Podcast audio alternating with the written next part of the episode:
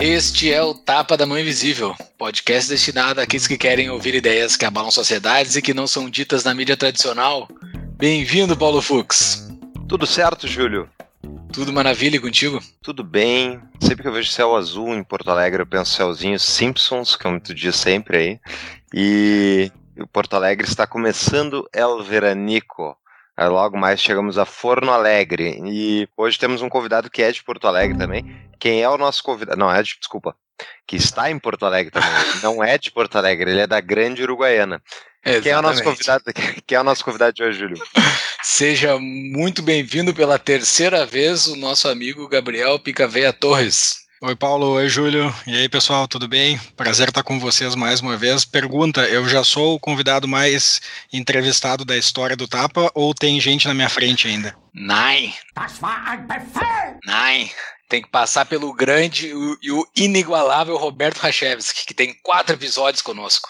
Mas tem outros na terceira, com três episódios. O Ricardo Souza tem dois ou três? O Ricardo Souza tem três? Quatro? Tem. É, acho que o Ricardo quando, tem quando, quatro. quando esse episódio for ao ar, já vai ter É, quatro. Exatamente.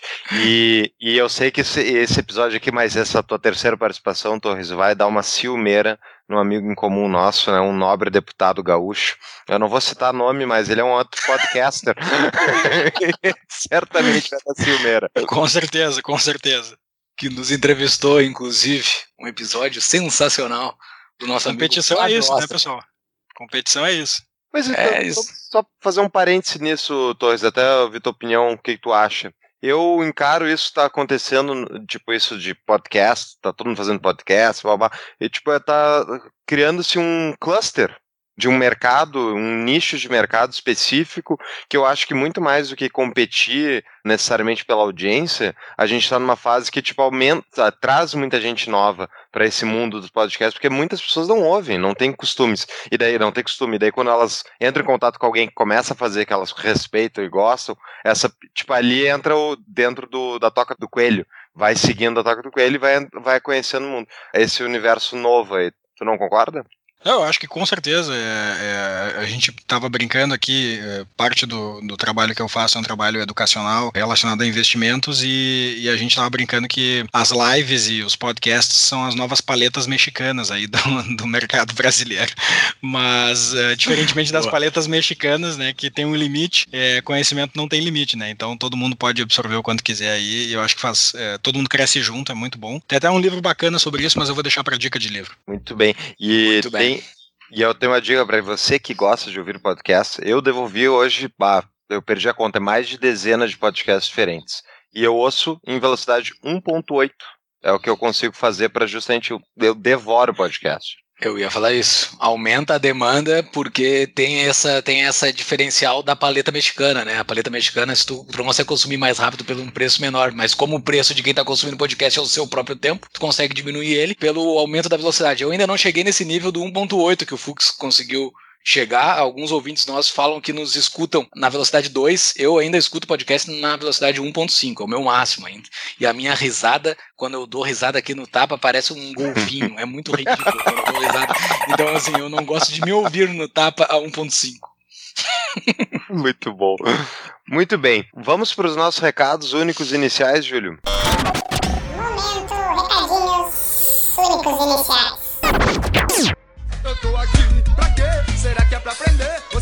aceitar, me acomodar e obedecer? Tô tentando passar de ano pro meu pai não me bater. Sem recreio de saco cheio porque eu não fiz o dever. A professora já tá de. Então, Paulo, nós temos o nosso patrocinador, né? Quem é ele? DBI Contabilidade, que é a, a sua parceira de negócio. Então, você que quer abrir um negócio, quer fazer contabilidade, DBI Contabilidade trabalha conosco, comigo, no- na minha empresa, e é um serviço de contabilidade muito mais amplo. Eles são parceiros, eles pensam em como ajudar você a estruturar o seu negócio, inclusive como escalar o seu trabalho junto com eles. Então, fica aí a dica, tem no nosso site, tabadomainvisível.com.br barra DBI. Exatamente. Os primeiros ouvintes do Tapa já estão procurando a DBI, estamos recebendo feedback deles lá do Thiago. Nós temos lá no nosso site uma entrevista com ele, né, para quem quer conhecer a DBI. Acesse lá tapadomainvisível.com.br barra DBI. Tem lá seis videozinhos super curtinhos que explicam qual é o, o negócio deles e como, e como o serviço deles é interessante para quando você está abrindo um negócio. Entre lá e confira. Louco pra contar, ganhei, tirei um 10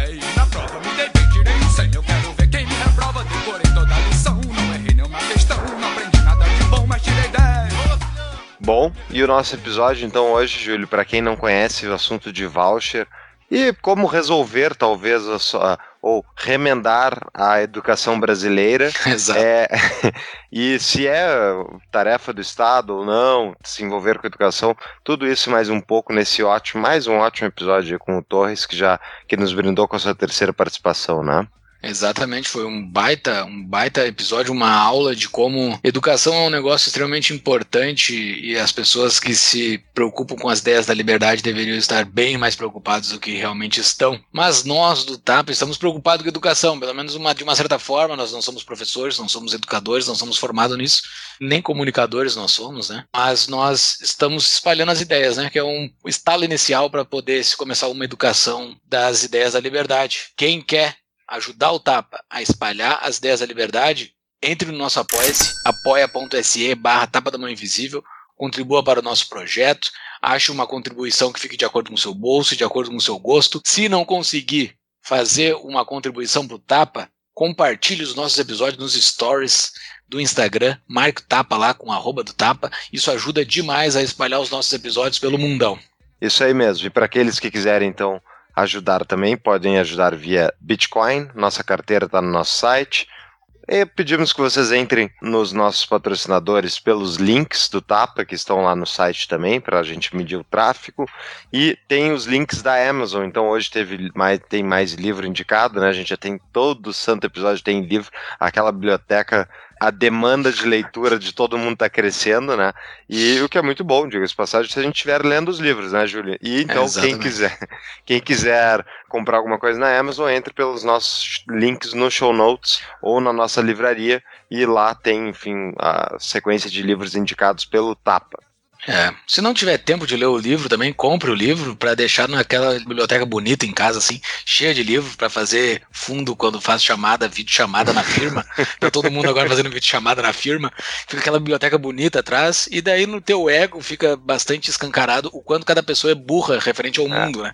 É, esse é o motivo de ter uma biblioteca grande, tu vê quanto tu é burro e tu tem que aprender cada vez mais. E o mais legal é que justamente cria, tu sabe que tu não leu aqueles livros e cria uma pressão interna para tu ler os livros que estão na Exato. tua biblioteca. Então, fica a dica aí. Bom, no nosso site também tem artigos, tem a livraria, já citamos, tem, enfim, onde você cadastrar seu e-mail para receber as novidades, tem as nossas redes sociais, Instagram, Facebook, Twitter e YouTube.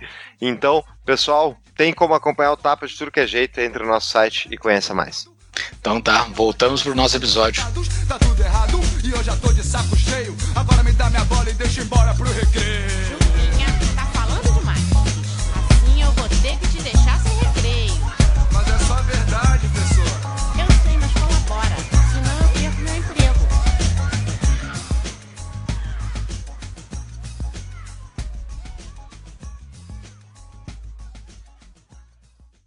Então, para começar a nossa, a nossa entrevista, para quem não conhece o Torres ainda, leia o currículo dele, por favor, Júlio, e vamos dar início a esse papo sobre a socialização do sistema educacional. Exato. Muito boa. O nosso amigo Gabriel Picaveia Torres é mestre em economia na grandiosa Universidade Federal do Rio Grande do Sul, com concentração nas áreas de macroeconomia e econometria. Eu já fiz essa piada de de econometria nos outros dois episódios, não vou fazer de novo. Foi economista na CDL Poa, na Federação das Indústrias do Rio Grande do Sul e secretário executivo de gestão na Prefeitura de São Paulo. Desde 2019 é sócio e gestor de educação da Liberta. O mais importante do currículo dele, ele, eu ainda não citei, que ele participou do Tapa da Mão Invisível no episódio 28, falando sobre o livro Por que as Nações Fracassam, e no episódio 67, que nós discutimos por que a economia no regime militar do Brasil foi uma porcaria. Né? Muito Eu já bem. dei spoiler. Quem vai ouvir o 67, eu já falei o fim do filme. Mas, porque que- Análise de uma hora resumida em uma frase. estraguei o próprio episódio que eu fiz. Então tá, estamos os três tomando o seu, o seu, o seu devido chimarrão nesta tarde do dia 7 de novembro. Geralmente a gente não fala o dia que a gente grava, mas nós estamos gravando num dia histórico, dia 7 de novembro, hoje é às 3 da tarde, 13 e meia da tarde. Alguns minutos atrás, Joe Biden foi eleito presidente do Farol da Liberdade, que vai se apagar em breve. Mas não, a gente não vai falar sobre isso, né, Gabriel? Tu só tá falando sobre isso essa semana toda, né? Essa semana foi exclusiva de eleições americanas. Perdi a conta de quantas vezes eu falei sobre o número de delegados que tem em Nevada, Arizona, Pensilvânia, Wisconsin, Michigan e Flórida. Cara, É bom- É bom política, né? É bom política, democracia, essas coisas. Olha só, tá a gente aqui em Havana do Sul preocupado com a eleição, o número de delegados de um estado do outro lado do, do Wisconsin. hemisfério. É que coisa Exato. bizarra. Mas ok. Havana, a Havana do Sul é caminho de se tornar Pyongyang, né? Capital da Coreia do Norte, em breve. Do jeito que faz pesquisas em Porto Alegre. Ah. Pyongyang. Como é que se fala aqui? Pyongyang Ocidental, a gente pode falar agora.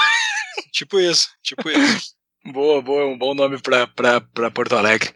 Fux, quer começar fazendo a primeira pergunta? Vamos começar pelo introdutório, então. Torres, explica para a nossa audiência, presumindo a pessoa mais leiga aí que nunca ouviu falar a palavra voucher. O que quer dizer voucher e qual é o contexto que foi criada essa ideia, enfim, esse conceito e como é que ele começou a ser trabalhado na esfera pública? Claro. Voucher, pessoal, é um nome muito complexo e, e em inglês para uma coisa super simples que acho que a maior parte das pessoas já ouviu falar. É uma bolsa de estudos. É um, é um vale escola. Alguém tem recursos para pagar pela educação de outra pessoa. Então é basicamente isso. Esse, esse contexto de voucher escolar, ele surgiu ali pelos anos 60 e 70, é, num livro chamado é, Livre para Escolher, do Milton Friedman, em parceria com a esposa dele, a Rose Friedman. Eles fizeram esse livro ali pelos anos 60, depois esse livro foi reeditado nos anos 80 e recentemente ele ganhou uma nova versão em português, para quem ainda não leu, né, é um livro de 2015, mesmo, mesmo nome, Livre para Escolher. É uma capa bem bacana, tem uma série de, de latas de óleo de, de, de motor com diferentes marcas.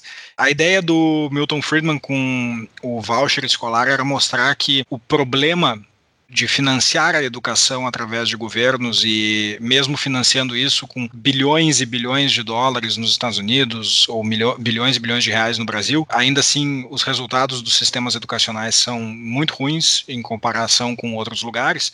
Era que não se estava dando a liberdade de escolha para as famílias que estavam recebendo aquele serviço. Então elas eram obrigadas a consumir o serviço de educação numa única escola da sua, do seu bairro, que era a escola mais próxima da onde elas moravam. É assim que funciona lá nos Estados Unidos. E elas não tinham a opção de escolher mudar para outra escola. Por duas razões. Primeiro, por uma razão pessoal, elas não tinham recursos, então elas não podiam tirar o filho daquela escola e colocar numa escola particular, elas não tinham recursos para pagar por isso.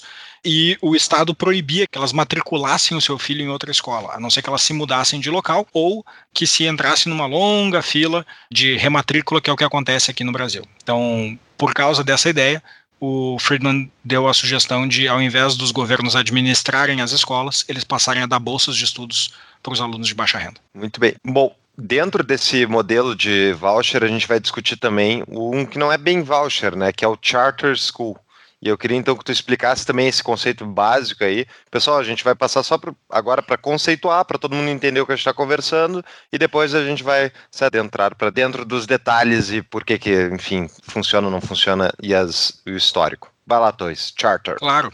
As charters também é um nome hiper complexo em inglês e, e rebuscado para uma coisa super simples que a maior parte das pessoas no Brasil conhece como escola comunitária. Tem uma, um nome alternativo também, que seria escola concedida. Na prática, é quando o governo, ao invés de administrar a escola e ao invés de dar uma bolsa de estudo para os alunos, ele concede a administração de um equipamento escolar para uma empresa privada. Então, imagina que, dá um exemplo hipotético, a cidade de Porto Alegre tem uma escola pública e ela decidisse conceder a administração daquela escola e de todos os alunos que estão ali dentro, dos serviços de educação prestados a esses alunos, para, sei lá, a rede marista, por exemplo. É só um exemplo hipotético. E então a rede marista ia lá e administrar aquele equipamento escolar e ela ia prover os melhores serviços que ela consegue prover dentro de um contrato onde se acordam metas com o governo é, e deveria prover os serviços com as qualidades A, B, C, D e E. Então, nesses níveis de qualidade se estipula quais são as características e aí as pessoas iam receber esse serviço de educação. E o ente privado que administra recebe do governo pela quantidade de alunos? Recebe do governo pela quantidade de alunos e dependendo dos resultados que ele, que ele entrega. Então não é independente de resultados. As escolas comunitárias no Brasil elas têm uma particularidade. Há um tempo atrás elas não precisavam ter um contrato com condicionantes de qualidade. Não precisava, ah, todo mundo precisa ter nota X, precisa ter nota Y. Porque senão não ia receber, né? Se tivesse ninguém ia bater isso não era, nenhuma. Isso não era necessário. Ah, desde 2018, se não me engano, ou 2017, existe o, o marco de regulação das organizações da sociedade civil que regulamenta que esses contratos eles precisam prever sim metas de qualidade. Isso tem bastante no Brasil na saúde, né? Os hospitais são geridos por entes privados. E daí, nesse modelo, os professores são concursados ou são contratados também? São CLT? Os professores são contratados pelas instituições, eles são CLTs. E essas instituições no Brasil, elas só podem operar os equipamentos públicos se elas forem sem fins lucrativos. Então, por exemplo, o Unificado, que é uma instituição, é, é um, só para todo mundo que está nos ouvindo, Unificado é um curso pré-vestibular é, que existe aqui no Rio Grande do Sul. É como se fosse o COC de São Paulo, há um tempo atrás. É, então, se eles administrassem uma escola não poderiam administrar porque eles são uma empresa com fins lucrativos. Quem pode administrar são empresas sem fins lucrativos. Nos Estados Unidos é diferente. Nos Estados Unidos, qualquer empresa, sendo sem fins lucrativos ou com fins lucrativos, pode administrar uma escola concedida. Por que, que essas empresas entram se não tem fim lucrativo? Qual é a vantagem delas? É dar remuneração para o diretor, e o diretor bota um salário de 80 mil, daí ele tira a remuneração do investimento dele disso? É, muitas instituições que operam escolas privadas no Brasil, elas são ligadas a congregações religiosas, então as congregações não têm fins lucrativos, elas reinvestem todos os recursos dentro da própria organização. Claro que elas têm benefícios fiscais para fazer isso, então uh, muitas delas têm uh, abatimentos fiscais e, portanto, conseguem ter mais recursos para fazer investimentos, mas isso também é altamente discutível. Pode, a gente poderia levantar aqui que muitas vezes salários de conselheiros dessas organizações podem ser valores muito acima, às vezes, de salários de empresas similares que têm capital aberto, simplesmente porque, já que não se distribui lucro, então se reinveste isso na própria organização e na instituição. Que surpresa! Oh. Pois é, incentivos funcionam, né, pessoal? Exato. Ter uma renda extra é sempre importante. Agora na Mutual, além de lucrar investindo, você pode gerar uma renda adicional como agente autônomo de crédito. Traga bons tomadores e investidores e receba até mil reais por cada empréstimo ou investimento efetivado. Entre pelo link do Tapa para nos ajudar a medir o tráfego enviado para os parceiros. Conheça mais em tapadamãoinvisível.com.br barra mutual. Mas o aqui em Porto Alegre, se eu não me engano, as creches são mais ou menos nesse modelo, não são? Elas são no modelo meio charter. Algumas, nem todas. Algumas creches sim, outras creches são administradas pela própria prefeitura. A mesma coisa acontece em São Paulo e na maior parte das cidades do Brasil. Tá, mas e, e funcionam? Pois então, esse é o grande ponto. Creches em si é mais difícil de você de você ter algum resultado, porque os testes que você pode aplicar nesse tipo de, de escola são testes muito menos ligados à, à, cognição, né? Então, ah, você tirou nota 10 em matemática, ou você tirou nota uh, eh, 6 em português, e sim muito mais do ponto de vista de desenvolvimento não cognitivo, desenvolvimento psicológico, desenvolvimento da criança, do ponto de vista de questões como fala, do ponto de vista de questões como motricidade fina e todas as outras coisas mais ligadas ao desenvolvimento da pessoa. Porque o, o, a parte cognitiva cognitiva na primeira infância, que, né, que é o zero aos seis anos, ela, ela é mais forte no final dessa etapa, e que é quando a gente está entrando aí lá na, na, alfabetização, e daí a gente começa a ter o que a gente conhece como escola regular, com matérias diferentes, ou pelo menos com etapas diferentes dentro de um, de um currículo escolar. Então, na parte de creches, é mais difícil de medir, não existem grandes testes disso. Nos outros tipos de teste, é, se encontra, sim, resultados é, melhores para escolas concedidas ou vouchers, dependendo das circunstâncias, né? Então, não, não, não é verdade dizer que todas as os modelos de, de bolsa de estudos, né? Eu, eu, eu, vou chamar o voucher de bolsa de estudo aqui, pessoal, eu vou chamar a charter de escola comunitária para facilitar. Não é verdade que todos os modelos de, de bolsa de estudos e todos os modelos de escolas comunitárias uh, dão bons resultados. Depende muito do design, a gente vai falar um pouco mais sobre isso depois. Mas em determinadas circunstâncias onde se conseguiu fazer testes bem controlados, em que se sabe exatamente o que está medindo, se apresentou resultados, seja em melhoria da qualidade do ensino, né, as crianças aprenderam mais, seja em aumentar a probabilidade de uma criança ir para a universidade depois, né, ela não largar a escola no meio, não, não, não sair da escola, não ter evasão escolar, seja melhorando a qualidade para grupos específicos de pessoas que eram alvo daquela política pública. Então, tudo depende bastante do, do design. Tá, mas vamos então voltar para a teoria, né? Vamos para o quadro, quadro branco. Como é que é que funciona na teoria o desenho de um programa de Bolsa Educação? Boa ideia. Basicamente, o, o modelo tradicional ele funciona de uma forma bem, digamos assim, até autoritária, para falar bem a verdade. Né? Como tudo que o governo faz sempre envolve muito usar força e, e, e obrigação e menos convencer as pessoas pelo exemplo. Então, basicamente, o que, que a gente faz? A gente tem legislações que obrigam as crianças a irem para a escola. É, a gente pode, não vou nem entrar no mérito de se crianças têm que ir para a escola com qual idade e tal, acho que isso é uma outra discussão. Mas tem uma legislação que obriga todos os pais a colocar as crianças nas escolas. Se você não tem recursos para colocar o seu filho numa escola particular, você vai colocar ele numa escola pública, e aí são todos os cidadãos do país financiando as escolas públicas para todas as crianças.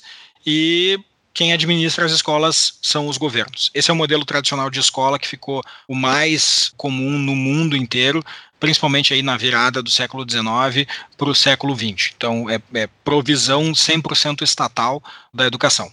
Tem um modelo alternativo, que é o modelo de você manter a legislação, você continua financiando a educação os serviços de educação via os tributos, mas ao invés do governo administrar os serviços educacionais, ele contratar os professores, ele comprar as escolas, construir as escolas, ir lá contratar uma empreiteira, essa empreiteira vai lá, ganha uma licitação, a gente não sabe como é que essa licitação foi ganha, a gente não sabe como é que isso aí aconteceu, mas aí vai lá se constrói, em vez do, do governo fazer toda essa parafernália e gastar horrores de recursos em obras, obras que muitas vezes a gente já viu no passado recente, principalmente depois da Lava Jato, são superfaturadas, ele paga por aluno para uma empresa administrar uma escola que já existe ou que ela vai alocar o espaço, ou ele concede para a família uma bolsa de estudos para a família escolher em qual escola privada colocar o seu filho.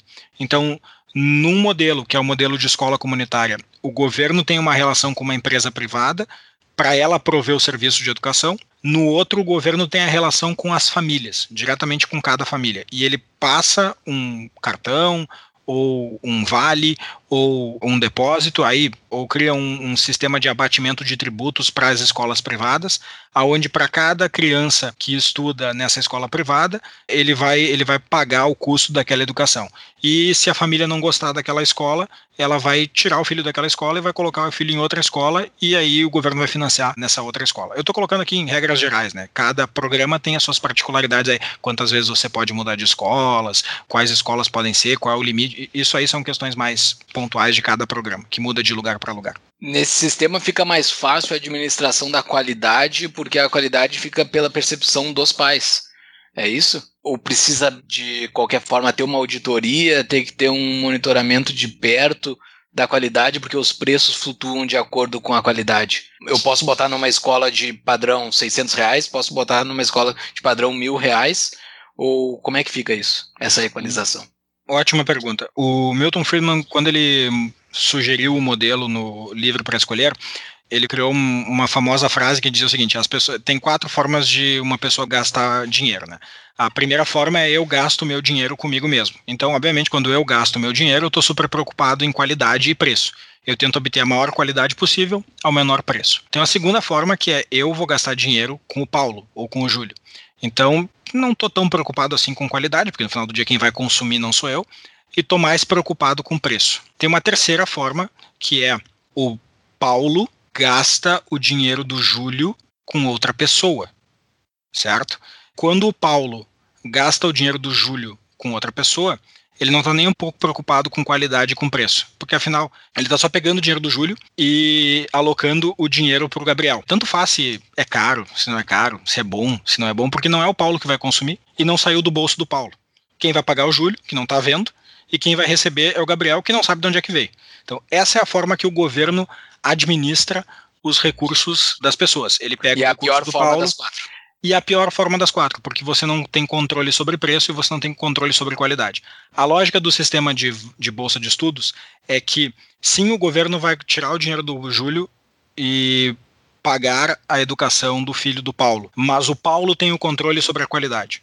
O Paulo vai receber o recurso e ele, Paulo, vai decidir como ele vai alocar o recurso. Se ele vai botar recurso numa escola de 600 reais, porque aquilo ali funciona para a família dele, porque é muito mais. eh, ele tem que trabalhar, ele tem que pegar cinco conduções para pagar o para colocar o filho numa outra escola mais cara, ou porque ele prefere alocar o recurso daquele jeito, porque fica mais perto para o filho dele fazer alguma outra coisa que é do interesse da família. Ele vai estar alocando o recurso da forma que faz mais sentido para ele. Então, ele vai estar muito contente com a qualidade, ou se ele estiver descontente, ele vai simplesmente tirar o filho de lá e colocar em outro lugar. Então, ao invés de ter um burocrata que está sentado num gabinete no centro de Porto Alegre decidindo o que, que ele vai fazer com a educação, quem está em cima disso é o próprio Paulo. No modelo de charter, isso é um pouco mais difícil, mais difuso. O modelo de escola comunitária, o governo continua pegando o dinheiro do, do Júlio e gastando com o filho do Paulo. Só que agora o Paulo tem menos controle sobre isso, porque quem tem a relação com a escola é o governo. Então o governo vai estabelecer um contrato com a escola e esse e, teoricamente pensando no bem-estar das crianças. Mas o Paulo ainda vai ter que reclamar com algum governante se a qualidade não tiver do jeito que ele gosta. Isso não é um problema que o governo é óbvio que está preocupado com a qualidade. Isso é Com certeza. que não- Mas, Nossos Mas deixa- governantes são muito bonzinhos. mas deixa eu fazer o contraponto, né? Dessa ideia de que os pais vão estar preocupados com a qualidade. Tipo, aqui em Porto Alegre aconteceu, acho que foi ano passado, um colégio particular, caro, famoso aqui na região, tinha professor ensinando que era golpe contra Dilma, que o Lula era um santo, que era uma perseguição. Era professora, e daí foram ver, foram investigar. Tinha no colégio tinha muito conteúdo de esquerda panfletário, assim, que tava passando em. Tipo, os pais não estavam olhando. Ninguém estava olhando. E isso acontece nas escolas particulares. Os pais não Uhum. olham com os filhos. Então vamos, primeiro assim, tipo, eu entendo que no Brasil é obrigatório, o Estado é, exige que a criança vá para a escola, ou enfim, ter uma educação formal, né? E é parte então do, do- da Constituição. Então não adianta a Artigo gente 5 ficar- Artigo Artigo 5 é não, não direito, tem que ter, tem que ter.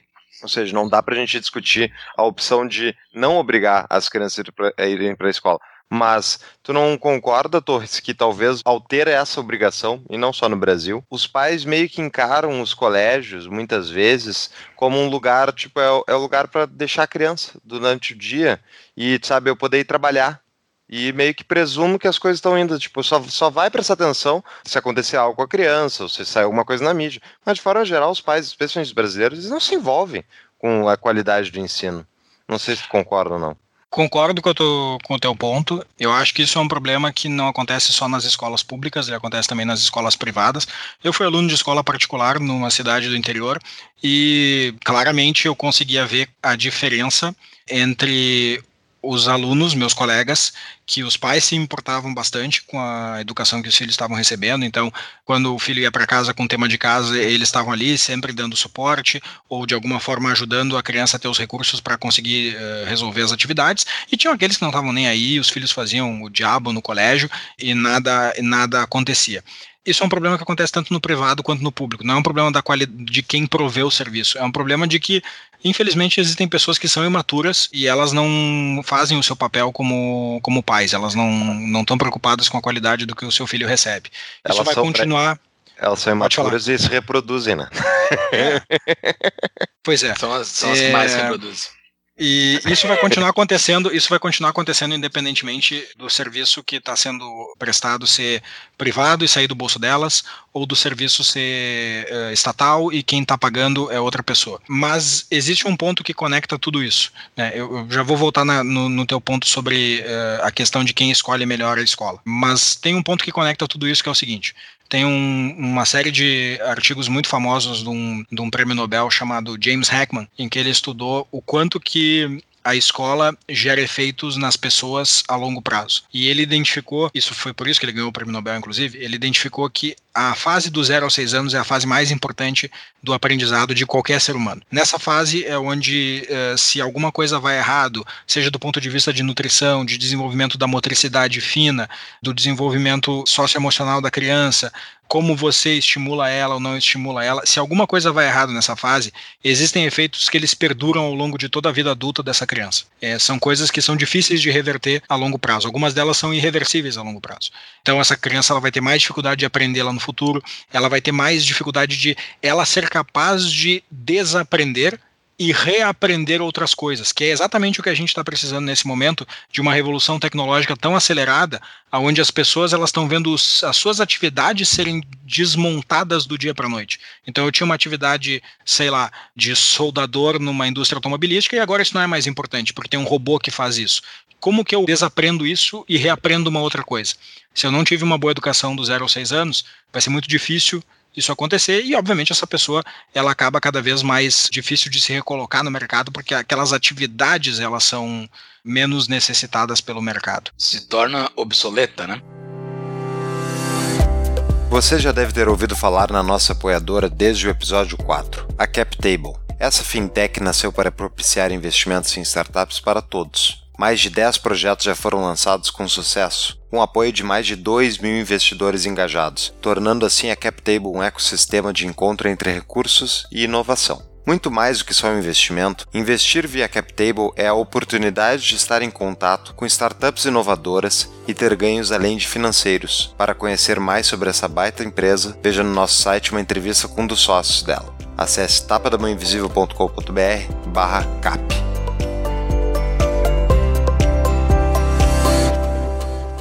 Indo para a prática do negócio do voucher, eu sou um exemplo disso, eu acho, lá no episódio 1 que eu e o Paulo contamos as nossas vidas, nos apresentamos ao público. Eu conto que eu sou um egresso do ProUni. Eu entrei na primeira turma de ProUni que teve no Brasil, que foi o primeiro ano, foi 2005, eu entrei naquela turma. O ProUni seria uma situação de voucher, porque eu não pagava PUC, PUC, Universidade Confessional Católica. O, o reitor falava assim na época, era um reitor de Barcelona. É porque eu não pagava PUC, a PUC recebia de alguma forma do governo por eu estar estudando na PUC, e isso é um voucher? Porque eu acho que funcionou, assim, para mim foi muito bom. Eu tive boas notas no Enem e tudo mais, entrei por ali, cursei, me dediquei bastante para aquilo, e hoje estou aqui. Isso é um voucher? É um modelo de voucher. Eu não diria que é um modelo de boa qualidade, por uma série de mecanismos do programa. É, o Fernando Schiller, é, meu amigo, que vocês já entrevistaram aqui no Tapa também, ele tem até uma brincadeira, né? Ele diz que o nosso Milton Friedman, curiosamente, foi o Tarso Genro, porque foi o Tarso Genro que criou o, o, o ProUni. Não que o Tarso Genro seja um liberal, pelo contrário, né, pessoal? É, é um comunista super reconhecido por ser comunista e uma pessoa que endividou e, e gerou uma série de problemas para o Rio Grande do Sul como governador. Mas, de fato, esse programa foi criado. Ele é um dos maiores programas de voucher que já foi criado criado, mas ele foi criado no lugar errado, porque educação superior é cara, educação superior é uma coisa que no mundo inteiro ela é financiada de forma privada por empresas que têm conexões com universidades e têm interesse em financiar pesquisa, por pessoas que já passaram por aquelas universidades, têm recursos e, e doam esses recursos para as universidades, por quem usa os serviços de, de universidade, mas ela é muito cara e o retorno que ela gera para o aluno é baixo em comparação com creche. A creche é o ponto mais importante e é onde tem que ficar a maior parte do recurso mas ela gera aquilo que é mais interessante ao ciclo político, né? E aí que está a questão, talvez, do voucher, né? Perfeito. né? Gera Perfeito. voto. Né? E então, vamos pensar aqui no, na prática. Tá? Qual seria um bom exemplo de voucher aplicado na prática que funciona no Brasil? Bacana. Eu acho que bons exemplos de programas de voucher a gente tem uh, ao redor do mundo. Né? Teve um programa em Milwaukee, ali em Wisconsin, teve outro em Bogotá e Cali, foi um programa muito bom que foi feito infelizmente durante apenas cinco anos e, e, mesmo no meio de toda aquela guerra dos narcos que aconteceu uh, na Colômbia, ele gerou ótimos resultados. Eram programas de pequena escala, uh, focados em, em comunidades que realmente as escolas que eram gerenciadas pelos governos e que existiam naquelas comunidades eram muito ruins, com qualidade péssima, e ao se colocar o programa de voucher, as notas dessas, dessas crianças melhoraram, teve melhoria no, nos testes padronizados em todas as etnias, qualquer pessoa de qualquer etnia que recebeu a, o, o, programa de voucher passou para uma escola privada no programa de bolsas de estudos teve uma melhora dos seus desempenhos. Isso aconteceu em maior tamanho e maior velocidade no grupo étnico dos afro-americanos nos programas de Milwaukee, de Nova York e de Washington porque normalmente essas pessoas elas moram em áreas que têm escolas piores. Então, obviamente, no momento que tu pega uma pessoa que está numa escola muito ruim e coloca ela numa escola média ou muito boa, ela tem um potencial de desenvolvimento muito maior. Então, ali o efeito é muito mais é, é, é muito mais forte, né? Então, todo mundo que se importa com, com minorias deveria se preocupar em garantir que tivesse mais programas de voucher, principalmente para essas pessoas, que são pessoas que por questões históricas, né, por, uh, historicamente elas terem tido menos oportunidades no passado, isso vai sendo transmitido um pouco de geração em geração e fica um pouco mais para trás, sem prejuízo de, obviamente, sem, sem uh, uh, e aqui deixo isso bem claro, existem muitos casos de pessoas que conseguiram performar muito bem com, apesar dessas dificuldades, mas ainda assim tem pessoas que têm mais dificuldade de sair dessa, desse círculo vicioso de pobreza, digamos assim. Contraponto em cima disso, Torres. Mas olha só, só, é, essas pessoas que estão presas nesse ciclo vicioso de pobreza, vamos mudar a ótica, vamos pensar, vamos pensar na ótica delas. O cara nasceu no meio de um lugar miserável, sem oportunidades e tal, só uhum. que ele é forçado a ir para uma escola pública uhum. horrível, uhum. que ok, o voucher teoricamente entraria para resolver, melhorar a situação dele nesse lugar, mas primeiro vai depender muito do desenho do voucher, como é que ele Perfeito. foi definido, né? Uhum. Uh, pode não gerar um bom resultado em outros problemas que a gente vai falar também, mas ele está financiando, ele, talvez o pai dele está financiando, sendo miserável, está financiando o próprio ensino público que ele ganha. Uhum. Então, tipo, ele está doando, né, ele está sendo retirado à força 30, 40% da riqueza anual dele para custear esse Estado grande, ineficiente, opressor. E daí, tipo, será que a solução é fazer o voucher ou é talvez também diminuir o tamanho do impacto no bolso dele desse estado. É, o, o, voucher é uma forma de você começar a diminuir o tamanho do impacto, né? Porque eu lembro quando eu, na, na experiência que eu tive na prefeitura de São Paulo, uh, nós recebemos uma doação de uma consultoria de altíssimo nível que fez um estudo para saber quanto que custava a creche 100% administrada pela prefeitura e quanto que custaria a creche privada, né? Então, se eh, comparar o custo por aluno de cada uma das do, dos dois serviços. E essa consultoria identificou que o custo da creche 100% fornecida pelo governo, que era administrada pelo governo por professores públicos, com prédio público, etc., era 29 mil reais ao ano por aluno, e uma creche privada, preço médio na, em São Paulo, e percebam que eu estou falando de São Paulo, ou seja, tem creches muito caras em São Paulo, creches privadas muito caras, o preço médio da cidade era 9 mil reais por aluno. Então tinha uma diferença de três vezes se a prefeitura simplesmente fosse, com o passar do tempo, migrando do modelo de creches 100% financiadas pelo recurso público e administradas pela, pela prefeitura para o um modelo de creches privadas, né, dando as bolsas de estudos para as, para as crianças que precisavam, o orçamento poderia cair pela metade, porque ainda restariam os professores antigos do caso da que, que já estavam aposentados e portanto eles ainda teriam que ser custeados pelo Tesouro Municipal. Mas você pararia de ter que contratar novos professores, você pararia de ter que administrar os prédios das escolas e você ainda ganharia a arrecadação de IPTU, né? Porque uma escola que é do governo não paga IPTU, mas a escola que é privada paga o IPTU. Então, a, a, você usaria melhor o recurso do cidadão, você poderia reduzir o tamanho do peso daquele orçamento, e isso poderia, se tivesse um governante que tivesse interesse em, em devolver para o cidadão, reduzir os tributos que são pagos pelo cidadão. Bastaria para isso que houvessem legisladores dispostos a votar por isso. Não paga luz, não paga água, não paga nada, né? Isso tá lá no, no preço da tarifa da luz, isso tá no preço da tarifa da ah, água, é? tá? No, eu acho que não, acho que o prédio público não paga nada. Paga concessões, concessões de telefone, de energia, de água, tudo isso é pago. O que acontece muitas vezes é que alguns governantes eles gostam de deixar algumas contas escondidas no armário, digamos assim. Né? Acho que todo mundo lembra da Dilma Rousseff para quando a gente fala desse tipo de coisa. Muito é interessante ainda nesse assunto, já vou fazer a pergunta do patrão. Quando se vê aquelas propagandas de esquerdistas, assim, dizendo que é uma mentira dos liberais, falando que uma escola privada é mais barata que uma escola pública, eles nunca botam a conta que tem nessa pegadinha aí, que é a previdência dos professores, né? O mais caro do professor é a previdência dele, não é o salário dele. Por isso que um professor deveria receber um aumento e tudo mais, porque boa parte da remuneração dele está numa remuneração futura, que a gente vai ficar pagando aquilo pro resto da vida e que a gente nunca vê. Se tu botar só o salário do cara do exato momento, chega num outro número completamente diferente, né? A previdência é um buraco que tu não consegue, que tu tem que botar dentro desse cálculo, né? É, são duas coisas, né? Primeiro, uh, são situações como essa de os fundos de previdência dos estados, eles permanecem sendo custeados pelo Tesouro, eles permanecem sendo custeados pela sociedade, muito embora aquela pessoa não esteja mais prestando nenhum serviço é, para a sociedade. Então, uh, não é a pessoa contribuiu durante um tempo para o fundo e daí ela tem lá a sua conta e aquilo que ela contribuiu é do que ela vai viver. Não, é a pessoa uh, contribuiu, mas ainda assim a sociedade tem que pagar mais, porque aumentos de salários que são dados para professores na ativa são estendidos para professores na inativa. Então o professor está lá, ele não trabalha há 10 anos, mas ele continua recebendo aumentos de salário porque o professor que está na ativa recebeu. É, esse é um dos grandes custos. O outro custo, como eu falei, é essa renúncia de IPTU, né? O prédio é público, o prédio está sendo ocupado, ele poderia, se ele fosse uma escola privada, ele arrecadaria IPTU, mas ele acaba não arrecadando porque ele é uma escola pública. E o terceiro ponto uh, muito forte são despesas que são pagas por outros orçamentos do governo, que não são pagos pela Secretaria de Educação, por exemplo, despesa com transporte uh, escolar, quando existe, e aí isso não é contabilizado na Secretaria de Educação, então os professores vão lá, os sindicatos vão lá e dizem não, ó, se pegar o orçamento da educação e dividir Sim. pelo número de alunos é mais barato. É, mas não pegou o orçamento da Previdência, não pegou a renúncia de IPTU, Exato. Não pegou o transporte e por aí vai.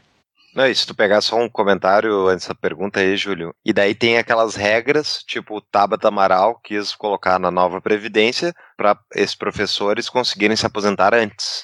né? Então a previdência deles é mais cara do que a média dos outros, porque eles têm regalias de, idade, de tempo de idade de contribuição. Mas É, o custo hora-aula dispara, né? Porque o cara que tá de fato dentro de uma sala de aula ali é muito pouco versus o custo total, né? É um. Você tem outras coisas, por exemplo, você tem absenteísmo, né? É, é, se você pega os números de absenteísmo dos professores no setor público e compara com os níveis de absenteísmo de professores de escolas privadas, e aí você filtra, faz as filtragens adequadas, né? Pessoas com o mesmo tempo de formação, que não tenham nenhum tipo de crônica, pessoas comparáveis, né? Você vê que na média desses grupos comparáveis, os professores do setor público têm um nível de absenteísmo maior que os professores do privado. Os professores do setor público têm, na média, um, um salário maior que os professores da iniciativa privada. Não é à toa que, que existem muitos professores que eles têm matrícula no setor público, né? Eles são professores do setor público num turno, mas eles complementam a sua renda indo para o setor privado na tarde. Né? Se o setor privado fosse uma coisa tão abominável, assim, tão horrível, a gente não veria tantos professores fazendo essas duas, esses dois turnos, né? Interessantíssimo.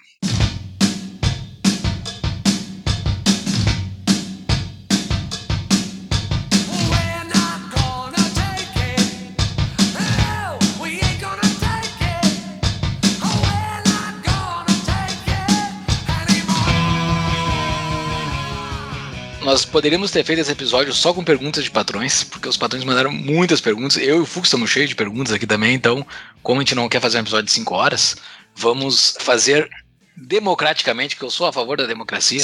Então eu vou pegar a pergunta que mais foi feita pelos patrões, que provavelmente os outros queriam fazer também, mas como viram que já tinham três feitos a mesma pergunta, eu vou fazer essa pergunta. Momento patrão pergunta. O Adriano Benetti e o Evandro Faria fizeram uma pergunta similar que eu vou resumir numa só aqui. Que o problema do voucher não teria um problema de inflação de preços, né? Inflação de preços, não seria inflação a palavra certa, né? Mas eh, um aumento de preços do serviço, porque daria uma enxurrada de dinheiro do governo destinado a especificamente a um serviço, que é o serviço de, de educação, não teria um, um up no preço, hein? Uhum. Boa pergunta. Tudo depende do time frame que a gente vai falando, né? Do, do tempo em que a gente vai implementar a política. Deixa eu dar um exemplo bem claro que eu acho que todo mundo vai entender. Durante a pandemia, a gente viu do dia para noite a demanda por uma série de produtos despencar. Vários produtos eles pararam de ser demandados. Vestuário, por exemplo, é, gasolina, as pessoas não estavam mais se locomovendo. E o que, que aconteceu com esses preços do dia para noite, né? Isso aconteceu num, num, espaço de duas a três semanas. A gente viu esses preços irem a, a níveis negativos, né? Eu lembro a última vez que eu olhei o, o, o indicador de preços dos serviços de educação, ele estava em menos 2,9% em um mês apenas. Né? Ao mesmo tempo, a gente viu uma demanda muito grande de, de alimentos, de produtos uh, de bebidas, de produtos como uh, gêneros alimentícios em geral. E a gente viu os índices de inflação desses gêneros dispararem. Então, a gente vai ter um impacto similar. Se a gente fizer um programa de voucher do dia para a noite, é evidente que isso vai uh, impactar os preços do setor privado. Quando que isso aí vai começar a impactar? Isso vai começar a impactar quando o setor privado tiver que abrir vagas a mais do que as vagas ociosas que ele já tem. Esse é um grande problema que existe nas, nas uh, escolas particulares do Brasil como um todo. Né? Se você olhar os prédios que elas ocupam, os espaços que elas ocupam e olhar o número de alunos, elas sempre têm vagas ociosas, porque elas nunca conseguem ter uma ocupação tão boa. Claro que existem algumas que sim, têm demanda muito grande, que tem lista de espera, etc. Normalmente são as melhores escolas, mas no geral sempre existe um, um, um pouco de ociosidade no setor privado, porque quando você vai locar um prédio a mais, você não loca o prédio para para 20 pessoas, né? Você loca um prédio para 100 pessoas, para 200 pessoas. Então você vai ter um pouco de ociosidade.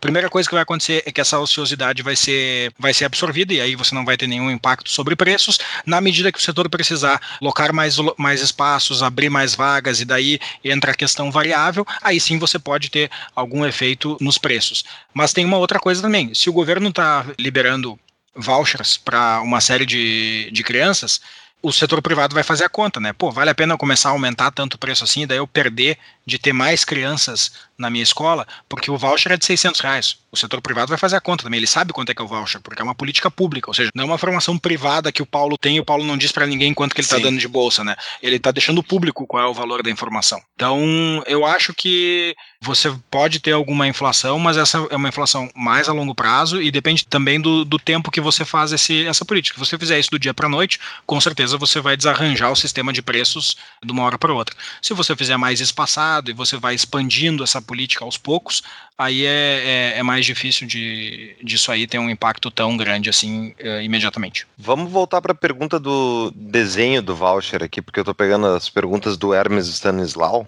outro patrão nosso. Ele tá, enfim, várias perguntas relacionadas a como é que se poderia fazer planejamento desde o valor do voucher, a quantidade de vouchers necessários, ainda mais considerando que a gente tem dados demográficos bem defasados, né, que se 10 em 10 anos, mas eu, eu acrescentaria, principalmente que a gente sabe que o governo não consegue fazer, ah, ninguém, nem nenhuma empresa privada, nem o governo consegue desenhar de cima para baixo como é que vai funcionar o mercado inteiro, né? Esse processo acontece através do processo de descoberta, que está nos códigos que estão contidos nos preços, conforme o uso do conhecimento da sociedade do Hayek exemplifica, por exemplo. Né? Então, como é que é que o governo conseguiria fazer um desenho, um político, né, com um bom burocrata lá conseguiria fazer um desenho adequado do voucher? Tipo, ele não tem incentivo correto para isso. Bom, primeiro, esse cara foi eleito com qual mandato, né? O que, que ele fez na campanha? Ele prometeu isso na campanha? Ele disse que isso é uma coisa que ele queria implantar? Se ele disse isso, ele já tem o incentivo que ele precisa, né? Um incentivo reputacional. Se ele não entregar, ele vai ser cobrado por isso pelas pessoas que o elegeram. Obviamente, você não vai esperar que isso aconteça de um político que nunca prometeu uma coisa assim, né? Um político, dá um exemplo assim, o governador do Rio Grande do Sul, para quem não é nem um pouco importante se tem voucher, não tem voucher, se tem escola comunitária, não tem escola comunitária, isso não é uma pauta que ele se importa. Difícil que ele implemente alguma coisa assim. Então, na questão do incentivo, depende por que, que a, a política pública está sendo executada. Quem que, que promoveu isso? Se a gente vence a parte do incentivo, que já é um grande si, né? Porque a gente está falando de política, a gente está falando de eleições, a gente está falando de ter alguém que defende essa pauta, a gente entra na questão de como montar esse, esse programa. O que, que você faz? Você olha para o mercado e vê quais são os preços que o mercado está praticando. Você utiliza as informações disponíveis para tentar entender, olha, como é que uma empresa privada, qual que é o custo dessa empresa privada? quanto que vale essa, essa cadeira de, de aluno. E para isso você pode usar, por exemplo, informações de empresas de capital aberto. Empresas educacionais que são de capital aberto, elas são obrigadas a divulgar uma série de informações. Você tem estatísticas, como por exemplo a estatística de, de empregos formais, dentro dos quais você tem os professores, ela revela qual que é mais ou menos os salários aos quais, quais as pessoas estão sendo contratadas, por quais turnos, e aí você consegue ter uma ideia de quais são esses custos. Você sabe qual é o preço que essas escolas estão praticando, porque você vai no site de cada escola, você fala com as escolas, faz uma pesquisa, você vê quanto é que elas estão praticando, você tem os índices de preço para te indicar também, você monta aí uma ideia, ideia de qual é que é esse custo. E aí você coloca a política teste. Você vai lá, pega um grupo, sorteia esse grupo e vê quem é que quer participar do sorteio da bolsa de estudo e aí você vê se vai se vai ter aderência ou não vai ter aderência pelo mercado. Tudo que tu falou faz total sentido. Agora, tipo, qual é o incentivo para o burocrata fazer isso? Tipo, tem certamente bons funcionários públicos aos montes, mas eles são minoria, né? E Perfeito. qual é o incentivo e desse eles estão cara? no grupo do Tapa. Os melhores tem, funcionários tem alguns... públicos estão no grupo do Tapa. Tem até, tem até o infiltrado da BIM lá. Mas vamos lá. uh, tipo, Tu, Torres, conseguirias fazer esse desenho porque tu conhece o assunto, tu tem um interesse técnico e tal, mas tu não está trabalhando no governo do estado, ou enfim, eh, tu não está trabalhando no setor público fazendo isso. E tipo, qual é a chance de ter alguém que se preste a fazer isso por simples vontade, porque ele entende do assunto que ele gosta, que ele quer aplicar e que ele sabe que ele. E aí, e aí que está a questão principal. Tipo, mesmo que esse funcionário público maravilhoso existe, ele está hoje no MEC. Aí uhum. eu não estou uhum. nem entrando aqui no, no, no, conteúdo programático do MEC, que é outro pepino enorme que eu vou deixar para falar mais para frente. Mas Perfeito. principalmente, esse cara está desenhando esse programa maravilhoso. E daí ele chega para o ministro da Educação e diz: olha aqui, ó, vamos aplicar nas escolas. Não é o MEC que vai fazer, mas digamos se fosse uma prefeitura, é, vamos aplicar isso aqui na cidade de Porto Alegre, vamos aplicar no Rio de Janeiro, blá blá blá. E o prefeito vai dizer assim: bah, muito bonito esse teu programa, mas eu não quero me bicar com o sindicato dos professores que é quem vai ser o primeiro ente contra. Tá, talvez depois de muitos e muitos anos brigando, alguém consiga vencer essa batalha. Mas, tipo, tentar construir esse voucher me parece, tipo, uma, uma tarefa completamente hercúlea, assim. É muito improvável utópica. de dar certo. É, utópica. Bom ponto. A tua pergunta é ótima, Paulo, por dois motivos. Primeiro, porque eu sei a resposta. Segundo, porque. e por que, que eu sei a resposta? Muito porque boa, eu, muito porque, eu, porque eu vivi ela, né? Eu vivia é, é, exatamente esse cenário que tu tá é, mencionando. Essa doação que eu mencionei para vocês, que foi uma doação feita, até vou citar a, a empresa por respeito ao gesto magnânimo que ela teve em relação à sociedade de São Paulo, foi a Ben Company, e foi um trabalho maravilhoso que eles fizeram, e totalmente pro bono. A gente ajudou a, a, descobrir qual era o custo e tentar ter uma ideia de como uma política de voucher assim poderia ser desenhada. E ela não foi adiante por uma razão muito simples, porque o secretário de educação da época, o Alexandre Schneider, não tinha interesse. Ele, ele olhou e disse: Ah, gostei de, dessa medida, dessa outra medida eu gostei, mas essa aí do, da bolsa de estudos eu não tenho o menor interesse. Não, não acho que é por aí, acho que a gente tem que fazer outra coisa. Não sei se, se era verdade o que ele estava falando ou se não era verdade. Eu, particularmente, Gabriel Torres, acho que não era verdade, que era porque, ah, não sei se é a melhor coisa, era simplesmente porque ele não tinha interesse. Minha percepção pessoal é essa. E aí entra o ponto, né? Como é que você faz uh, isso aí ser implantado? Curiosamente, nos lugares onde essas políticas foram implantadas, e aí a gente tem que ir para fora do Brasil para buscar informações, as pessoas elas começam a demandar que a política vá adiante. Porque o que, que acontece? Se estabelece um, um sistema de competição onde você coloca um programa de, de vale escola, de bolsa de estudos, ou onde você coloca uma escola comunitária. Porque como o, a política pública é feita primeiro num teste, né? Tem um grupo de pessoas de um determinado bairro ou de alguns bairros que vai receber aquele serviço de educação melhor.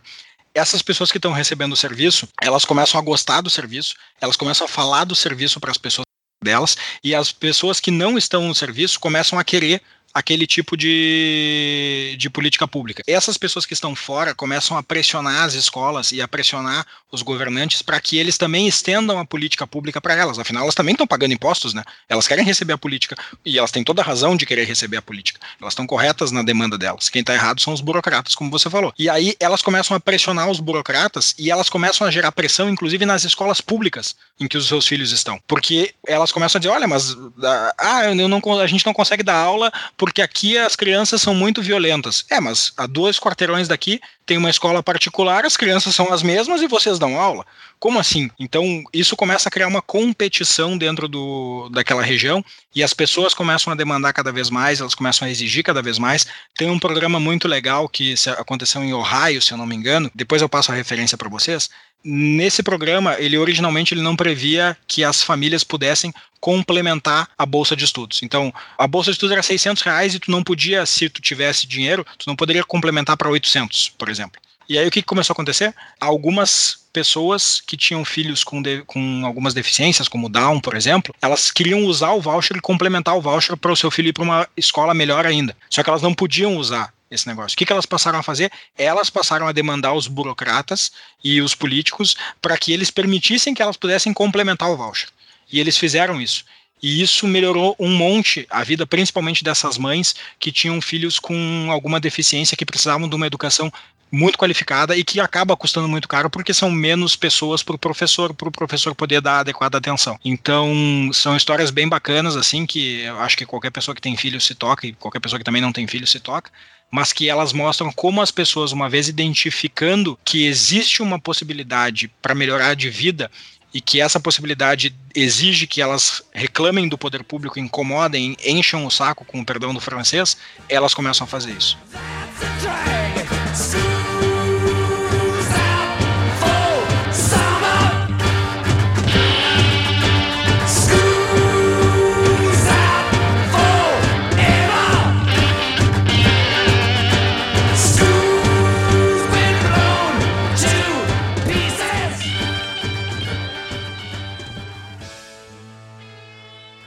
Mas tem muitos casos de voucher que não deram certo, né? O Chile, muitas vezes Perfeito. citado até. Deixa eu até puxar aqui a pergunta do patrão que fez, falou sobre isso. Ah, bara, bara, Ele bara, falou sobre o preço, que é a pergunta aquela que eu falei lá no Ah, início. isso. Mas enfim, então ah, comenta só esses casos que não deram certo também para pontuar, favor. Claro. É, os casos que não dão certo, eles normalmente eles estão ligados a algum problema no design do programa. Então, por exemplo, quando você não permite que escolas que tenham por objetivo lucro participem do programa de bolsa de estudos ou do programa de escolas concedidas. O que, que você está fazendo? Você está restringindo a competição. Então, eu vou fazer uma, eu vou fazer um programa de voucher e aí de, de bolsas de estudos, eu dou a bolsa para o Júlio, aí o Júlio vai procurar as escolas que ele gostaria de colocar o filho dele, e nenhuma dessas escolas pode receber o, o, o filho dele porque elas são escolas que dão lucro. São boas escolas, ótimas escolas, super qualificadas, mas elas não podem receber o filho do Júlio. O que, que o Júlio vai fazer? Ele vai botar o, o filho dele numa outra escola, e essa outra escola pode não ser uma boa escola, pode ser uma escola média, que é levemente melhor do que a escola pública.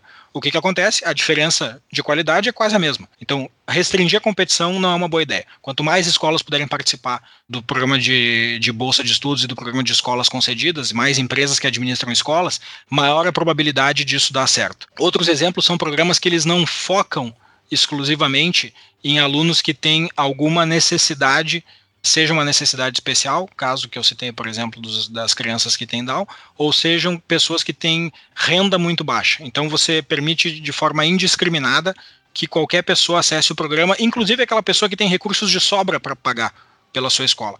O que, que acontece? As escolas elas fazem, aí olha do lado da escola privada, ela vai fazer o óbvio, né? Ela vai selecionar os melhores alunos. Né? Se todo mundo agora pode participar do meu programa, se todo mundo tem acesso a isso, eu não vou ficar pegando qualquer pessoa dentro da minha- da- do público. Eu vou selecionar os melhores.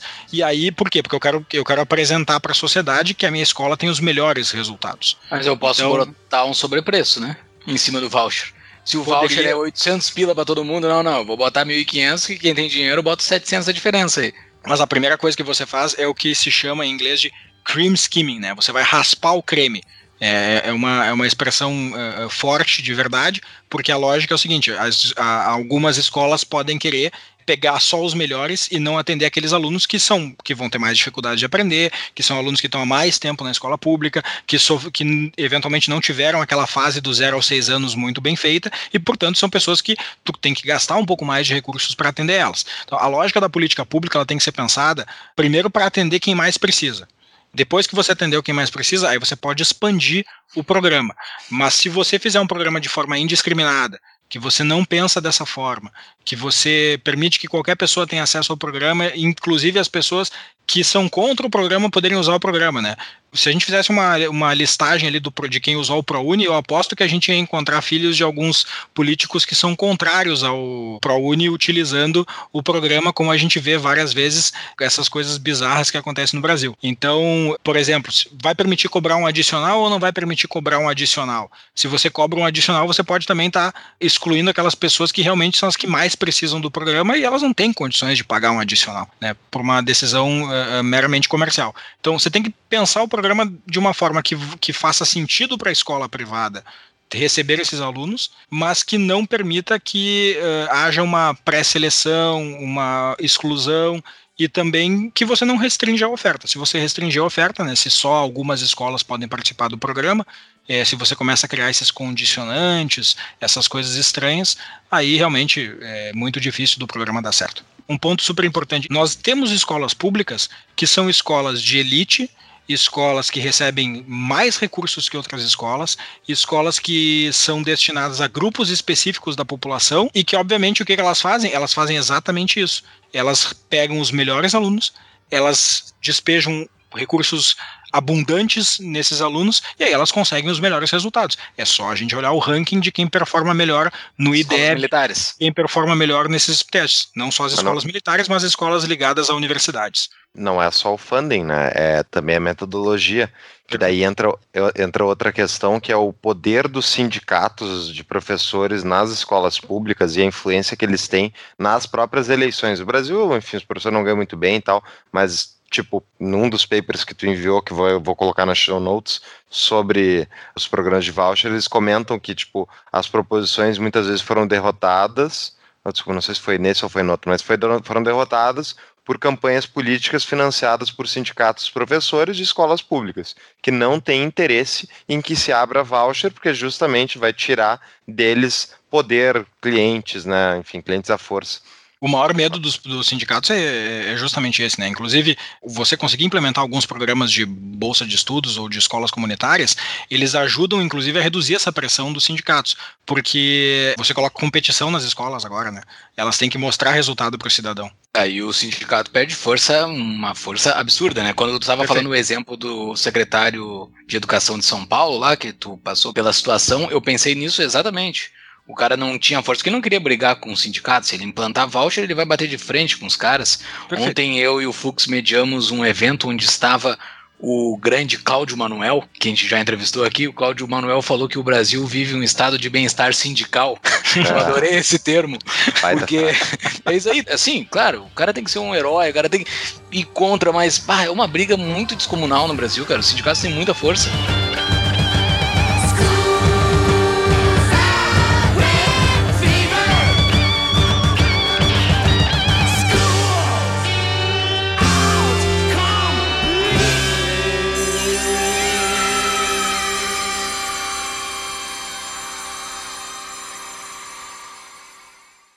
Vamos para uma pergunta de patrão. O Thiago Ló nos perguntou sobre alguns pormenores, assim, que dessa pergunta dele eu fiquei com umas pulgas atrás da orelha, algumas.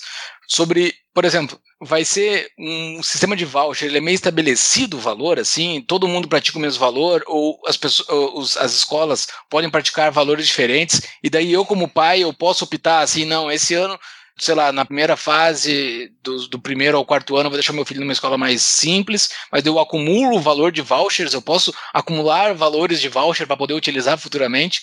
Existem essas situações assim, ou isso depende de cada programa? Como é que é? Ótima pergunta. Depende muito de cada programa. É, obviamente, quanto mais válvulas de ajuste você permitir, mais o programa tende a funcionar. Então, é, é um pouco parecido com aquilo que eu falei sobre restringir ou não restringir escolas que têm fins lucrativos a participar do programa ou só as escolas que não têm fins lucrativos. Se você restringe, você reduz a oferta, você vai ter um grupo de escolas privilegiadas e elas vão, obviamente, como elas têm oferta menor, elas vão tentar cobrar o máximo possível. Se você expande a oferta, você tem mais escolas participando do programa. A mesma lógica se aplica ao voucher, né? Se eu permito que você acumule recursos para gastar mais na frente, ou você gaste mais agora e depois lá na frente você tenha um saldo menor, eu permito que as, as famílias joguem com aquilo que é importante para elas. Então, para algumas famílias, como por exemplo o meu caso, eu acharia importante gastar o melhor recurso possível nessa fase do zero aos seis anos. Eu, Gabriel, acho que isso é melhor para o meu filho. Então eu faria isso. Agora, outras famílias achar que o melhor é a faculdade, o melhor é o ensino médio, e, e não estou aqui para dizer que está certo ou que está errado. Existe uma resposta científica que acha que diz que é melhor no início da, da, da fase, mas quem sou eu para dizer o que, que uma outra família vai fazer, né? Eu não sou dono de nada. Então, deixa as pessoas escolherem. Eu acho que quanto mais liberdade a gente der para elas, tende a funcionar melhor, mais pessoas vão gostar do programa, mais pessoas vão querer ficar no programa, e mais pessoas engajadas e, e ajudando o programa, elas vão estar tá também uh, se engajando no, na educação dos seus filhos. Então eu queria perguntar, tô na verdade sim, tipo, olhando de uma forma prática, tá? até eu, eu vou colocar na, na show notes vários artigos do Mises americano falando mal de vouchers. E uma das coisas mais interessantes que eu achei é uma troca de cartas entre o Milton Friedman e o Lou Rockwell. Uma car cartas não, eles estavam discutindo em algum fórum público justamente sobre vouchers. E eu quero ressaltar o que, que eles concordam, tá? Que é que a, a, proposta que foi uma das, enfim, que o Rockwell respondeu para o Friedman, né, que é tirar o governo federal da educação, descentralizar todo o financiamento e decisões para os estados e depois para lo, os locais, enfim, para as cidades, né, os uhum. distritos no caso, scale down, né, diminuir a escala dos distritos uh, escolares até um nível de bairros, como se fosse no século XIX, e com, em relação às escolas privadas, se opor a qualquer tipo de restrição. Bom, e daí os dois concordam sobre isso, depois eles entram no, nos pormenores. E eu achei bem interessante, então, eu, eu, olhando para a realidade brasileira, né, que primeiro assim, tipo, eu, Paulo, sou contra vouchers, no princípio, por causa, especialmente não por causa de tudo isso que tu falou, mas porque o principal argumento é dado de, de bandeja no início, que é o governo tem um papel a ser tomado na educação. E isso passa não só, tipo, uma coisa, obviamente, o meio, e voucher é sim mais eficiente, se bem desenhado, tem evidência disso e tal, do que uma escola pública. Agora, tu ainda está entregando de bandeja de que o governo federal e o governo, qualquer nível, ele tem que se envolver na educação e o principal disso não é o, a forma, mas é o conteúdo, é o programático, é o que ele exige, o que ele julga que é importante. O modelo de escola atual ele é baseado no modelo prussiano e tal, e o objetivo é formar gente para ir trabalhar nas fábricas. E não muda há 150 anos, é a mesma coisa e não vai mudar enquanto o governo estiver no meio. Não, mas tendo em vista a realidade brasileira, no qual a Constituição Federal diz que tem que ter educação, bababá, que o governo, é tipo, ok, se é para fazer, se tem que ser feito de algum jeito, melhor seja feito com educação privada e voucher do que de escola pública. Mas eu queria que tu adereçasse essa questão do, do, do, programa, assim, do, a existência do MEC de conteúdos obrigatórios e tal. Tu não acha que isso é um problema maior? Nossa, a tua pergunta tem uma série de camadas. Eu vou tentar ir uma a uma aqui para a gente, para não confundir e eu não cometer o equívoco de ser eventualmente leviano em algum argumento. Vou pegar a primeira camada, né? O fato de que existe regulamentação e que essa regulamentação diz que as pessoas têm que estudar no, no Brasil, que deve ser provido o serviço de educação. A Constituição diz que tem que prover o serviço de educação. Ela não diz que tem que ser como o MEC exige que é feito hoje. Né? Então, uma coisa é prover o serviço de educação, outra coisa é o serviço de educação ser como ele é hoje. Segundo, existe o papel para o governo, não existe papel para o governo, voucher, não voucher, etc. O governo, eu não sei se, se é necessário que o governo se envolva na educação. E aí, quando eu digo na educação, é na administração da educação na provisão do serviço de educação. Eu não sei se, se, se precisa. Eu acho que os próprios programas de voucher e, e de os programas de, de, bolsa de estudos e os programas de escolas comunitárias, eles mostram que o governo não precisa se envolver na administração disso. Né? Ele pode simplesmente financiar isso e deixar as famílias escolherem aquilo que elas acham que é melhor para os seus filhos. O que, que é um ponto que para mim é importante? E acho que a troca de cartas entre o, o Lee e o, e o Friedman, ela tangencia isso, mas ela não, não entra nesse ponto.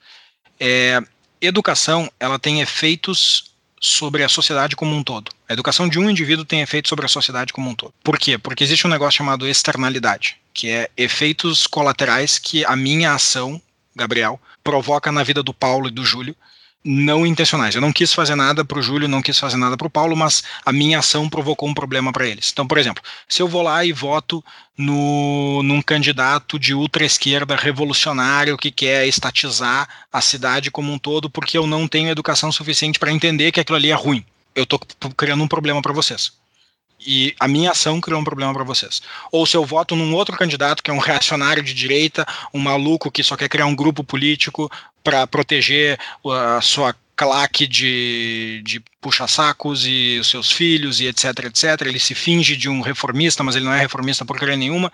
Se tem um cara assim e eu voto nesse cara, é, eu também crio um problema para vocês. Então, esse é um problema de externalidade. Se eu não tenho educação e se eu não tenho condições de ter uma educação de qualidade, por causa da minha origem, por onde eu venho, por minha família não tem recursos, existe uma possibilidade, possibilidade muito grande que eu seja usado como massa de manobra de algum cara assim numa sociedade. Seja ela uma sociedade mais democrática, seja ela uma sociedade menos democrática de alguma forma eu vou ser usado como massa de manobra. Só a gente pensar na Idade Média, como as pessoas eram usadas como massa de manobra de nobres, uh, senhores feudais que queriam simplesmente entrar em guerra um contra o outro. Então, é, uma pessoa com pouca educação, ela é facilmente uma, uma, uma massa de manobra. Eu tenho um problema também na questão de, de educação, que é um problema de informação uh, assimétrica ou informação incompleta. Né? Uh, o mercado financiar a educação para quem não, não, não tem recursos, eu poderia dizer assim, ah, mas tem os bancos, os bancos poderiam emprestar recursos para quem não tem dinheiro, para as famílias que não têm dinheiro, porque o cara vai performar bem na educação e daí ele vai ter mais renda, então lá na frente ele paga. Então faz um empréstimo de longo prazo, tipo um empréstimo imobiliário, assim, e aí o mercado resolve. Esse é um argumento interessante só tem um problema. Educação é diferente de imóvel. Imóvel, imóvel está ali. Ele já tem uma garantia, o próprio imóvel é um bem, ele é um bem de interesse, ele está garantido. Eu não tenho como garantir que aquela pessoa vai de fato estudar, que aquela pessoa vai de fato aprender, que aquela pessoa vai usufruir do recurso da melhor forma possível. E se eventualmente ela não me pagar, eu não tenho como pegar a educação que ela, que ela recebeu e tirar a educação dela, e aí eu revender ela no mercado secundário. Não existe isso. Então eu acabo não tendo um mercado de crédito para a educação e é uma solução difícil do mercado prover dessa, dessa forma. Não, é impossível, eventualmente. Cara, vou saber eu que tipo de tecnologia a gente vai inventar no futuro. Não, mas existem é. hoje, tá? Eu vou colocar na show notes. Existem nas partes mais pobres aí, se não me engano é da Índia e da África, tem escolas privadas dentro da, desses, dos guetos, dentro de lugares mais miseráveis, escolas privadas com desempenho superior às escolas públicas. Mas é só deixar bem claro, eu não sou contra as pessoas receberem educação. Eu Mas isso é filantropia, né, Paulo? É. Não é, não é um caso de, de mercado de crédito. E tem programas então, de voucher, tem programas de voucher que eles são privados, né? É, um dos que eu, dos que normalmente é bem bastante citado é um que aconteceu numa província super pobre da Índia, se chama Andhra Pradesh são programas financiados com recursos privados. E, de novo, né, não, não, um programa de bolsa de estudos ele não precisa ser estatal. Né? A questão do estatal é, dado que você tem uma série de pessoas que recebem serviços, será que não seria melhor fazer isso de uma outra forma? Então, esse é o ponto. E o último ponto do que tu citaste, para eu não faltar na minha resposta, é a questão do MEC, né, da regulamentação do MEC e tal. Com certeza, uh, isso é muito nocivo para o Brasil. Por quê? Porque você tem uma instituição só dizendo como é que tem que ser todos os serviços de educação do Brasil. Melhorou nos últimos anos? Melhorou, deu uma certa flexibilidade para o currículo, as escolas têm alguma coisa, mas uh, cara, será que não seria mais interessante uh, a gente dar um pouco de liberdade para as escolas proverem o que eventualmente as pessoas estão querendo? E isso traz para um ponto que tu citaste bastante, né? As escolas, elas hoje, elas preparam as pessoas pensando que elas são apenas peças numa engrenagem para o trabalho. E normalmente fazem isso da forma errada. O Maurício Benvenuti da Starse tem uma frase muito boa, né? Hoje a escola ela prepara o aluno olhando para trás. Ela ensina apenas o conhecimento do passado. Ela não ensina a ele como que ele pode ter a habilidade mais importante de todas, que é desaprender e reaprender. Né? Desconstruir aquilo que tu já aprendeu, que era útil há alguns meses, há alguns anos, e aprender uma coisa nova que eventualmente tu não sabe, tu vai ter que fazer isso mesmo tu tendo ficando mais velho, mesmo tu, tu tendo mais, mais menos tempo, como que tu faz isso de uma forma rápida, como que tu te readapta, como que tu lida com esse mundo de mudanças constantes, rápidas e de um volume de informação cada vez maior que é difícil muitas vezes processar. Acho que todo mundo tem aquela sensação quando chega no final do dia que cara, eu, não sei o que aconteceu no dia hoje, porque foi tanta informação que passou na minha frente que eu não consigo mais uh, discernir direito. Eu acho que isso é uma coisa que com certeza tem que mudar, e se não mudar pela regulamentação, a internet vai fazer o trabalho dela e as pessoas vão aprender por conta própria. Muito bem. Júlio? Excelente, cara, excelente mesmo. Assim, ao meu ver, o ponto do Paulo é o principal, né? É, o voucher ainda deixa na mentalidade que é ponto do Estado cuidar de educação. Entretanto, contudo, porém, dentro dessa situação crítica que a gente vive hoje da educação brasileira, é complicado, né? Porque a gente sempre fica comparando com esse buraco que a gente se meteu para tentar achar qualquer solução. Porém, essa situação que nós temos de professores públicos e concursados que não têm nenhuma responsabilidade por aquilo que fazem, aí se tem algum professor me ouvindo aqui se ofendendo, por favor, me procure lá no Instagram do Tapa do Mãe Invisível e a gente conversa. Mas assim, a grande maioria não tem responsabilidade nenhuma pelo que está fazendo, ele só está preocupado com o seu saláriozinho ali e a sua aposentadoria eterna que ele vai receber até sua morte. Não tem mais nenhuma preocupação pela educação. Então, a substituição desse sistema arcaico que a gente tem hoje por algo da escola privada, que aparentemente e os índices mostram que são melhores que a escola pública, geraria um respiro para a educação brasileira. Assim, acho que saindo da educação pública e indo para a educação privada melhoraria um pouco, assim. Mas é, é muito é muito triste isso fica buscando as coisas para melhorar um pouquinho, porque o Brasil não tem grandes avanços de melhora, mesmo se o voucher fosse implementado, acho que não seria um grande avanço, porque dentro da mentalidade o povo ia ficar acreditando que é compromisso do Estado. É complicado isso. Essa é a minha percepção e o meu desabafo. Exatamente. Olha, alguma coisa tem que ser feita, né? Mas do jeito é. que vai, tipo, o problema é cada vez que entra uma nova regulação, uma nova, uma nova intervenção, as pessoas elas não, não, elas querem mais, elas é difícil tu tirar e daí tu fica aquela aquela corrida, não, mas essa tem que ficar porque isso é importante para fulano, para ciclano, se não tiver isso, não...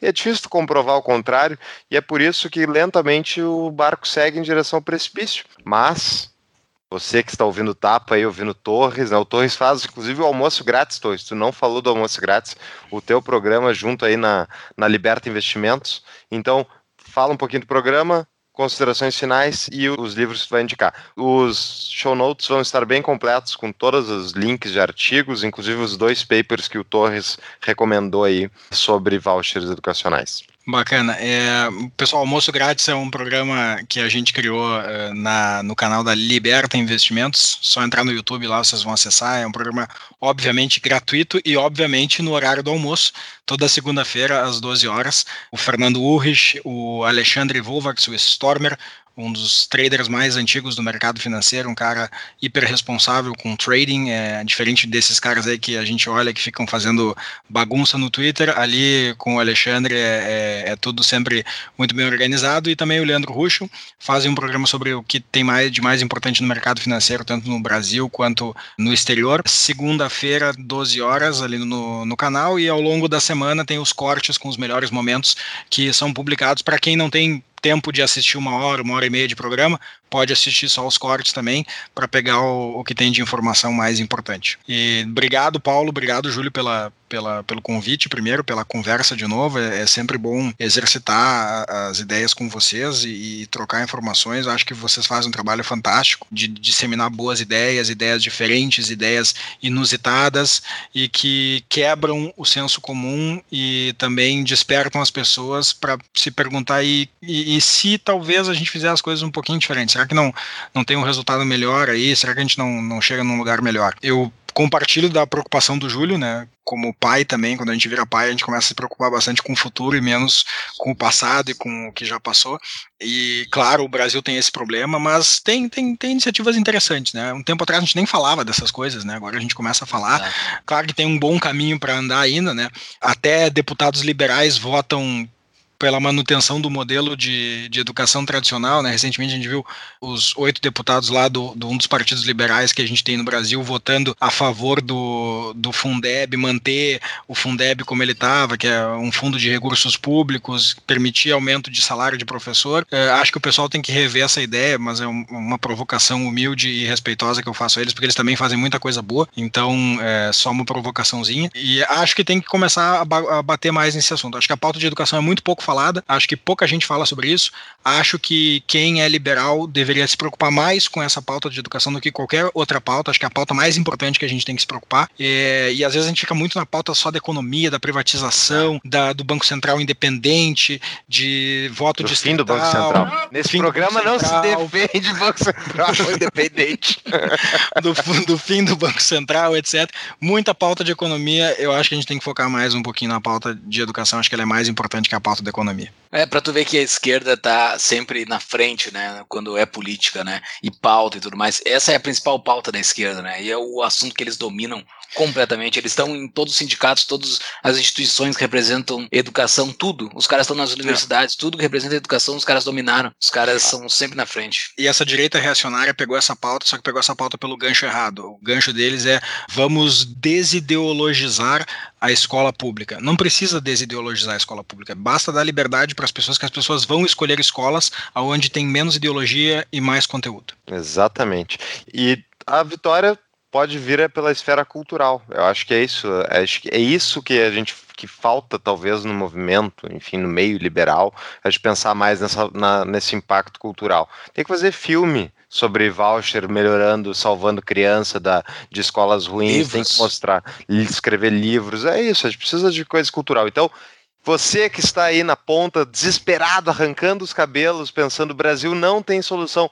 Tem solução se você espalhar o suficiente o tapa por aí, esse episódio do voucher, mais gente vai acordar para a realidade. E assim a gente vai, de uma Exatamente. alma em, em alma em alma, né, Júlio? Exatamente. é, e um ponto que o Gabriel falou ali sobre depois os caras se tornam pai, tem um famoso conservador brasileiro que se diz que era libertário, que ele fala que depois que se tornou pai, que ele deixou de ser conservador, é uma pinóia. Depois que eu me tornei pai, eu virei mais libertário ainda. Eu quero o Estado que tire as garras do meu filho, cada vez mais longe do meu filho. Eu tenho mais raiva do Estado, não quero que ele chegue perto. Meu filho conhece o Estado. Mais libertário. Filho do Pessoal- Júlio não tem CPF. Vocês, que são pais, eduquem os seus filhos, eh, ensinando eles como funciona o imposto. Peguem 30% do sorvete deles. Ah, Exato. isso aí muito açúcar, Ah, é. açúcar no sorvete, então não dei sorvete. Então, disclaimer. Chaves, como dizia meu velho avô, se quiser chegar a ser alguém, devore os livros. Quê? Que devore os livros. minha, minha dica de livro, pessoal. Primeiro, dois artigos aí que, que para quem quer entender voucher no detalhe, né? Um é do Apple, Romano e Zimmer, se chama Charter Schools, a Survey of Research of Their Characteristics and Effectiveness. Vai estar na, na, no show notes. Infelizmente, esse não tem em português, peço desculpas, pessoal, mas só tem em inglês. E tem um outro dos, de quase os mesmos autores, é do Apple, Romano e Urquiola, School Vouchers, a Survey of the Economics Literature. Então, vocês também vão poder pegar um pouco mais. Mas tem um livro bem bacana que eu falei que eu ia dizer na, nas show notes, que tem em português, que a- ajuda bastante a entender como a gente pode trocar mais e compartilhar informações, e isso faz eh, organizações e empresas crescerem. Que é do Salim Ismail, se chama Organizações Exponenciais. Recomendo que todos vocês leiam. É um dos melhores livros que eu li ultimamente. Ajuda a entender bastante esse mundo de desaprender, reaprender e, e se reinventar. Sensacional. Excelente, meu amigo. Muito obrigado por esse papo.